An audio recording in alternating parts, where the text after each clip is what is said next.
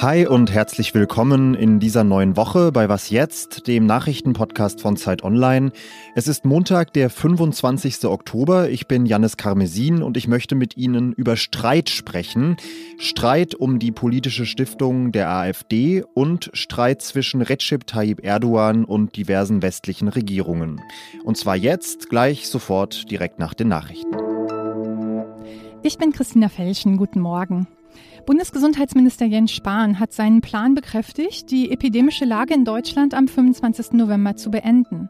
Und das, obwohl Neuinfektionen rasch zunehmen und die Inzidenzen inzwischen wieder dreistellig sind. Spahn sagte, die Impfquote mache es möglich, den Ausnahmezustand auslaufen zu lassen. Länder und Behörden vor Ort könnten weiterhin Maßnahmen zur Eindämmung der Pandemie beschließen. KritikerInnen befürchten einen Flickenteppich an Corona-Maßnahmen, falls die seit März 2020 geltende epidemische Lage aufgehoben wird.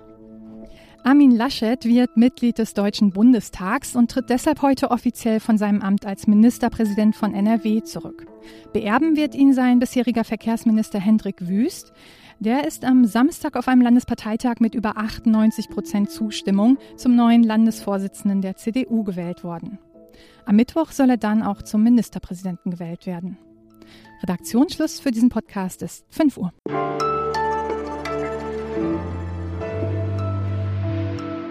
Anfang vergangener Woche hat eine Gruppe aus zehn Botschafterinnen und Botschaftern in der Türkei, darunter auch der deutsche Botschafter Jürgen Schulz, eine Erklärung veröffentlicht. Darin fordern die Botschafter die Freilassung von Osman Kavala. Das ist ein wohlhabender Aktivist und Kulturförderer, der seit vier Jahren im Gefängnis sitzt, ohne je verurteilt worden zu sein. Diese Erklärung lief in den Nachrichten erstmal höchstens als Randnotiz, aber das hat sich am vergangenen Wochenende geändert. Burada kalkıp da Dışişleri Bakanlığı'na gelip denn da hat der türkische Präsident Recep Tayyip Erdogan bekannt gegeben, dass er diese zehn Botschafterinnen und Botschafter zu unerwünschten Personen in der Türkei erklärt. Das heißt in der Regel, dass sie bald aus der Türkei ausgewiesen werden könnten. Im diplomatischen Werkzeugkasten ist so ein Schritt schon eher so die Kategorie Holzhammer und deswegen will ich darüber mit einem freien Reporter sprechen, der die Türkei schon länger intensiv beobachtet, und zwar Gunnar Köhne. Erstmal zur Einordnung. Wer ist denn dieser Mann Osman Kavala genau, dass Erdogan wegen ihm diese möglicherweise heftige diplomatische Krise in Kauf nimmt? Ja, Osman Kavala ist der ähm, Gründer einer Kulturstiftung, die heißt Anadolu Kultur.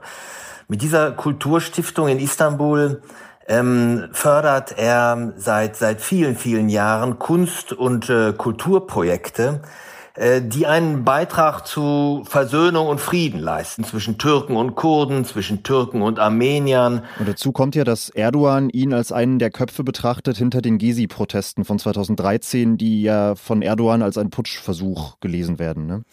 Ja, ähm, Osman Kavala wird alles Mögliche vorgeworfen. Erst wurde ihm vorgeworfen, dass er die Gezi-Proteste 2013 mit initiiert, mit finanziert habe ein absurder Vorwurf. Das war ja damals ein Massenprotest. Dann, ähm, als er für diesen Vorwurf freigesprochen wurde, wurde er ad hoc noch am selben Tag für etwas völlig anderes angeklagt, nämlich für den militärischen Putschversuch 2016. An dem soll er beteiligt gewesen sein und wurde also von der Straße weg wieder verhaftet und wieder in, in Haft gebracht worden. Wie gesagt, es gibt bis heute kein Urteil gegen ihn.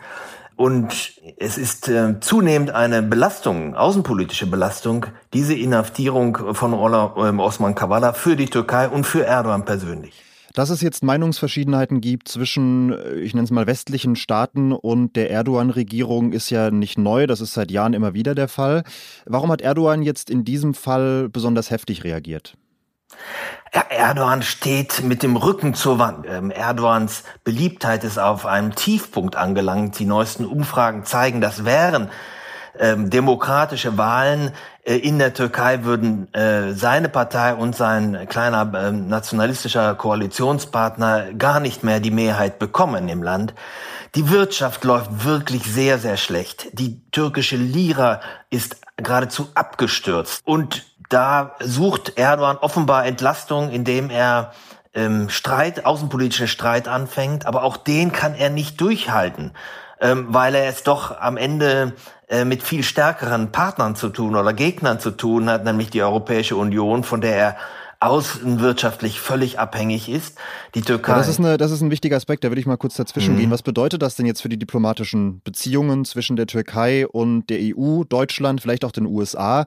Stichwort zum Beispiel äh, Flüchtlingsabkommen zwischen der EU und der Türkei. Na, die ähm, Europäische Union hat natürlich ein großes Interesse daran, ähm, das Flüchtlingsabkommen aufrechtzuerhalten, sogar zu verlängern. Die Bundeskanzlerin, noch Bundeskanzlerin Merkel, war ja ähm, erst vor ähm, zwei Wochen äh, zu einem Abschiedsbesuch bei Erdogan. Das klang alles sehr harmonisch, aber ähm, es gibt ähm, andere als Merkel innerhalb der Europäischen Union, die überhaupt gar nicht bereit sind, so viel Nachsicht mit der Türkei äh, noch zu üben und man muss abwarten, äh, wenn es tatsächlich zu diesem Rausschmiss äh, von so etlich, so vielen EU-Botschaftern kommt, ob ähm, es dann nicht zu einer Eskalation kommt. Hm. Ich danke dir für die Erklärung, Gunnar.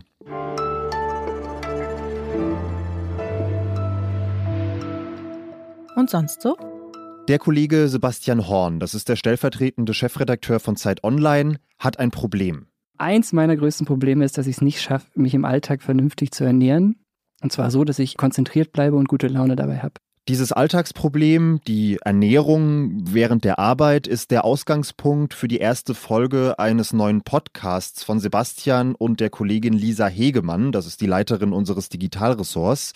Der Podcast heißt Geht da noch was? Und darin probieren Lisa und Sebastian Alltagsprobleme zu lösen, die viele von uns kennen, die Steuererklärung zu machen, ohne wahnsinnig zu werden, regelmäßig Sport treiben oder eben die ausgewogene Ernährung am Arbeitsplatz ich habe so eine diese Drinks ausprobiert, die angeblich eine Mahlzeit ersetzen sollen. Ja. Okay, ich bin gespannt, was du sagst. Na, ich habe gedacht, okay, das ist doch einfach, die versprechen einem ja irgendwie, dass man dadurch satt wird, dass man alle Inhaltsstoffe zu sich nimmt, die man so braucht. Das ist einfach im Internet zu bestellen. Vielleicht habe ich einfach immer so ein Regal von diesem Zeug zu Hause, ja.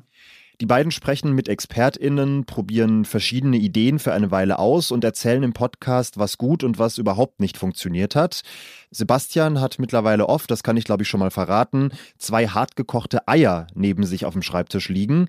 Und nach Folge zwei schafft es Lisa tatsächlich To-Do-Listen zu schreiben, die die Welt wirklich einfacher und nicht noch komplizierter machen. Geht da noch was, heißt dieser Podcast, gibt's ab heute Mittag überall, wo es Podcasts gibt und natürlich auf Zeit Online.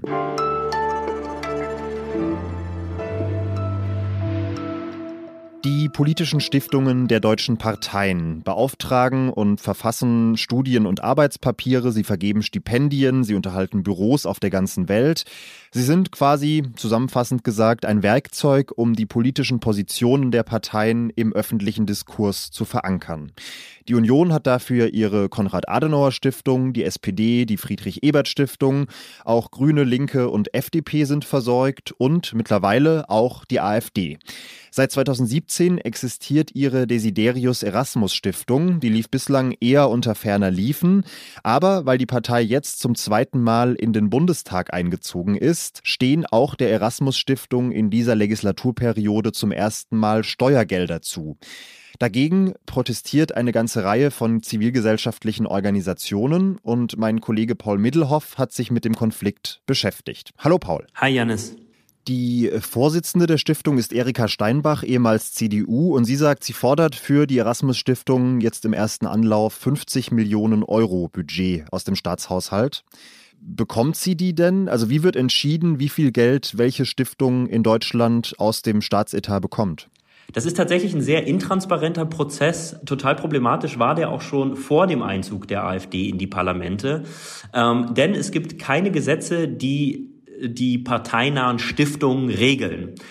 Bis 2017 ist es so gelaufen, dass basierend auf den letzten Wahlergebnissen der Parteien man zu Stiftungsgesprächen mit dem Haushaltsausschuss des Bundestages zusammengetreten ist und dort die Stiftungen ihre Budgetvorstellungen übermittelt haben gegenüber dem Haushaltsausschuss und der sich diese Budgetvorstellungen dann vom Parlament hat absegnen lassen. Okay, also so äh, Prinzip wünscht dir was eigentlich, ne? Es ist ein Wünsch dir was Prinzip, das ist das eine Problem und auf der anderen Seite muss man sagen, es gibt keine, keine gesetzliche Verpflichtung Verpflichtung dieser parteinahen Stiftung zu Transparenz der Finanzen gegenüber der Öffentlichkeit. Das heißt, die Öffentlichkeit weiß schlicht nicht, was mit den Steuergeldern, und das sind es ja Steuergelder, äh, innerhalb dieser, Finan äh, dieser parteinahen Stiftungen passiert.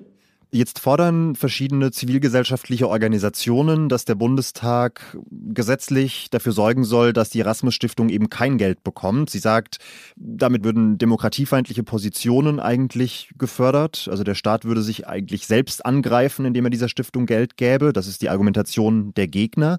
Aber welche rechtliche Handhabe hätte der Bundestag denn für so eine Maßnahme tatsächlich? Denn am Ende ist die AfD ja eben auch eine gewählte Partei mit gleichen Rechten wie die anderen fünf. Absolut. Und deswegen ist es auch ein extrem kniffliges Thema. Das Parlament, die etablierten Parteien haben sich lange überhaupt nicht um dieses Thema gekümmert, weil sie Angst hatten, dass ihre parteinahen Stiftungen auch unter einer möglichen Regulierung leiden.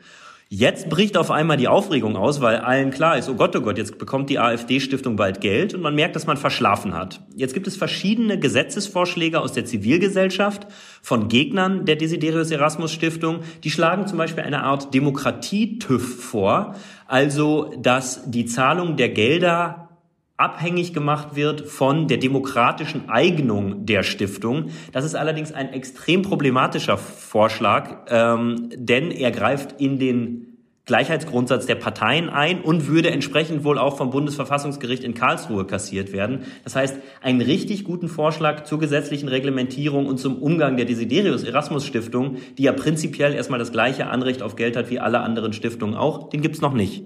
Alles klar, Paul. Danke dir. Danke auch, Janis. Ciao. Und damit entlasse ich Sie auch erstmal in diesen Montag, was nicht heißt, dass Sie nicht auch heute Nachmittag nochmal auf Play drücken sollten, wenn Pia Rauschenberger sich hier mit dem Update meldet.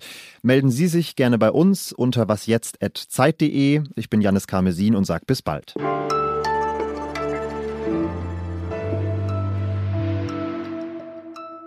Habe ich auch dann gemacht, hat dann aber leider überhaupt nicht geschmeckt. so. Das hätte ich dir sagen Ja, ich